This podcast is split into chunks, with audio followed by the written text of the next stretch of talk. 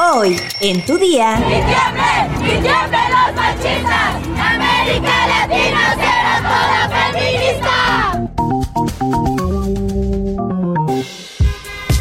Tu día con el Universal. La información en tus oídos. En tus oídos. Hola, hoy es jueves 9 de marzo de 2023. El día de ayer, 8 de marzo, se conmemoró el Día Internacional de la Mujer. En la Ciudad de México y en varias ciudades del país se realizaron marchas y movilizaciones con relación a este día. Pero creo que en este caso yo no soy la mejor persona para narrar los acontecimientos. Así que escuchemos la voz de las mujeres. Entérate.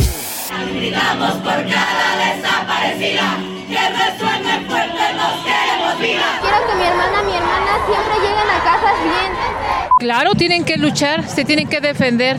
No, no van a vivir en un país, en una burbuja, de como si fuera Disneylandia.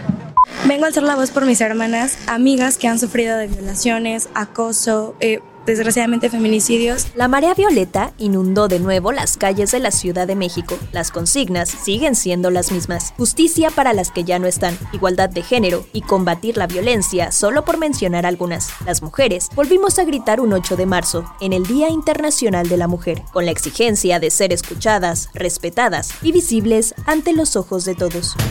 O sea, busco justicia, soluciones. Yo antes desconocía el movimiento feminista, pero desde que empezó la primer marcha, eh, con tanta um, destrucción de los monumentos, empecé a entender más cosas y por lo tanto me dio ánimo para continuar y seguir luchando.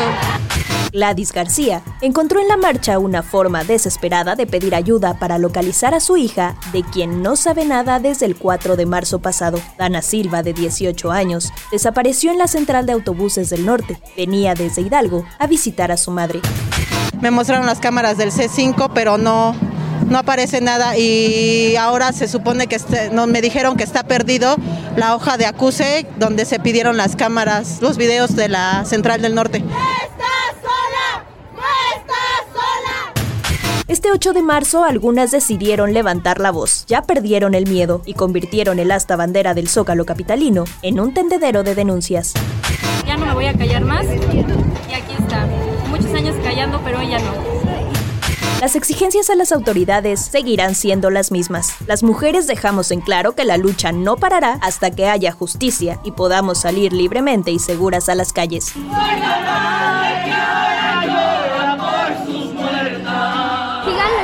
Que sí se puede, que un día vamos a lograr todo lo que queremos. Nación. El presidente Andrés Manuel López Obrador mencionó que sus adversarios hicieron todo un escándalo tras el secuestro de estadounidenses en Matamoros.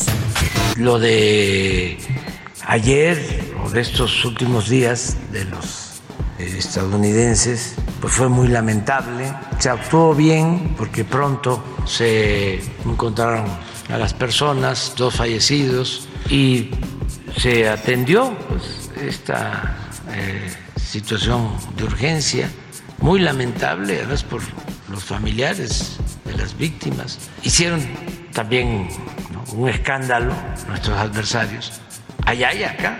Nosotros tenemos que terminar la investigación para saber con precisión qué sucedió, informar aquí cuál fue la causa. Ya se está haciendo la investigación y pues no deja de haber politiquería aquí y allá, ¿no?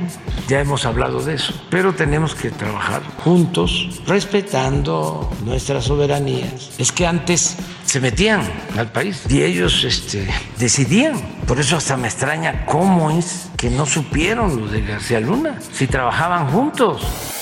Estados. La modelo argentina Agostina Jalabert fue golpeada, torturada y víctima de una relación sexual no consensuada antes de que su cuerpo inerte fuera hallado el pasado 18 de febrero en el apartamento que compartía con su hermana y su pareja en Playa del Carmen, de acuerdo con la autopsia practicada por la Fiscalía General de Quintana Roo, que pese a tal evidencia, clasificó el caso como suicidio. Este 8 de marzo, Día Internacional de la Mujer, Edgardo y Germán Jalabert, padre y tío de la joven, hablaron con con la prensa quintanarroense sobre el crimen y revelaron en videoconferencia que tuvieron que acudir a un perito en Argentina para que interpretara el contenido de la autopsia expedida por la Fiscalía General del Estado, la cual consigna que Agostina fue golpeada, quemada con cigarro, lo que equivale a tortura, y que su cuerpo mostraba signos de violencia sexual. Con esos elementos, la institución ha sido orillada a reclasificar el caso como feminicidio, luego de la intervención de la Embajada y Consulado de Argentina en México, que fue solicitada por la familia de la joven, que una vez pasado el shock de lo ocurrido, reaccionó, notando la omisión y negligencia de la institución para investigar debidamente el caso. El principal sospechoso es un hombre identificado como Juan Manuel R., con el que Agostina habría retomado una relación que inició en el 2020 en Argentina. Mundo.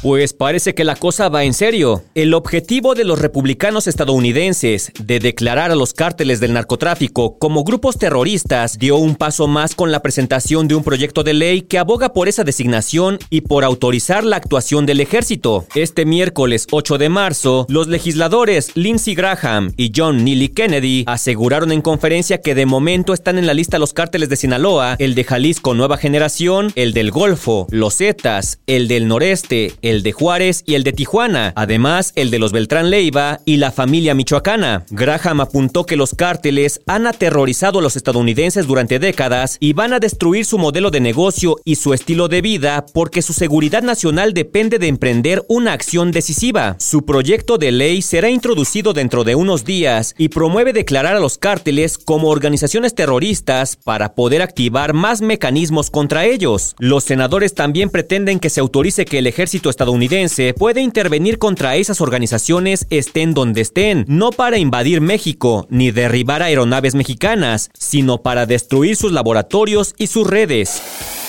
Espectáculos. No todo es color de rosa para Luis Miguel, quien en medio de su romance con la diseñadora Paloma Cuevas y de su pronto regreso a los escenarios, enfrenta una orden de arresto en México, pues Araceli Arámbula, la madre de sus hijos, lo demandó por incumplir con la manutención de los dos menores de edad. Miguel, de 13 años, y Daniel, de 15.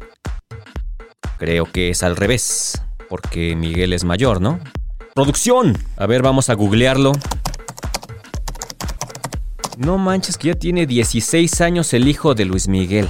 Sale. O sea, el mayor Miguel tiene 16 años y Daniel 14. Ya están bien grandes. Pero bueno, seguimos. Miguel de 16 años y Daniel de 14 son los hijos que el cantante tiene con la actriz y con quienes no convive y a quienes no mantiene desde hace años. Y de acuerdo al medio 10 minutos, el artista deudaría a sus hijos una cantidad que supera los 250 mil dólares. Daniel, el hijo menor de la pareja, es el ahijado de Paloma Cuevas, actual pareja de Luis Miguel y de su ex, el torero Enrique Ponce, quien habría roto la amistad con el intérprete luego de que este comenzara su romance con Paloma. Araceli, quien siempre le preguntan sobre su ex, evade el tema y ha dicho que sus hijos ven como figura paterna a su hermano y a su abuelo cuando este vivía. El sitio 10 Minutos precisó que a finales de 2021, el abogado de Arámbula, Guillermo Pous, interpuso dos demandas, una en México, lugar de residencia de los hijos de Luis Miguel, y otra en Los Ángeles, donde tiene la residencia el cantante, sobre el que pesa una orden de arresto. Sin embargo, el abogado de Araceli considera que sus influencias y contactos le evitarán el arresto. Luis Miguel se encuentra en los preparativos para su esperado regreso a los escenarios con una gira mundial que anunció en sus redes, aunque hasta el momento no se han dado detalles. ¿Sabes en qué estados se tramita más rápido el pasaporte? Descúbrelo en nuestra sección destinos en eluniversal.com.mx. Ya estás informado, pero sigue todas las redes sociales de El Universal para estar actualizado. Comparte este podcast y mañana no te olvides de empezar tu día. Tu, día, día, con El Universal. Tu día con El Universal. La información en tus oídos. En tus oídos.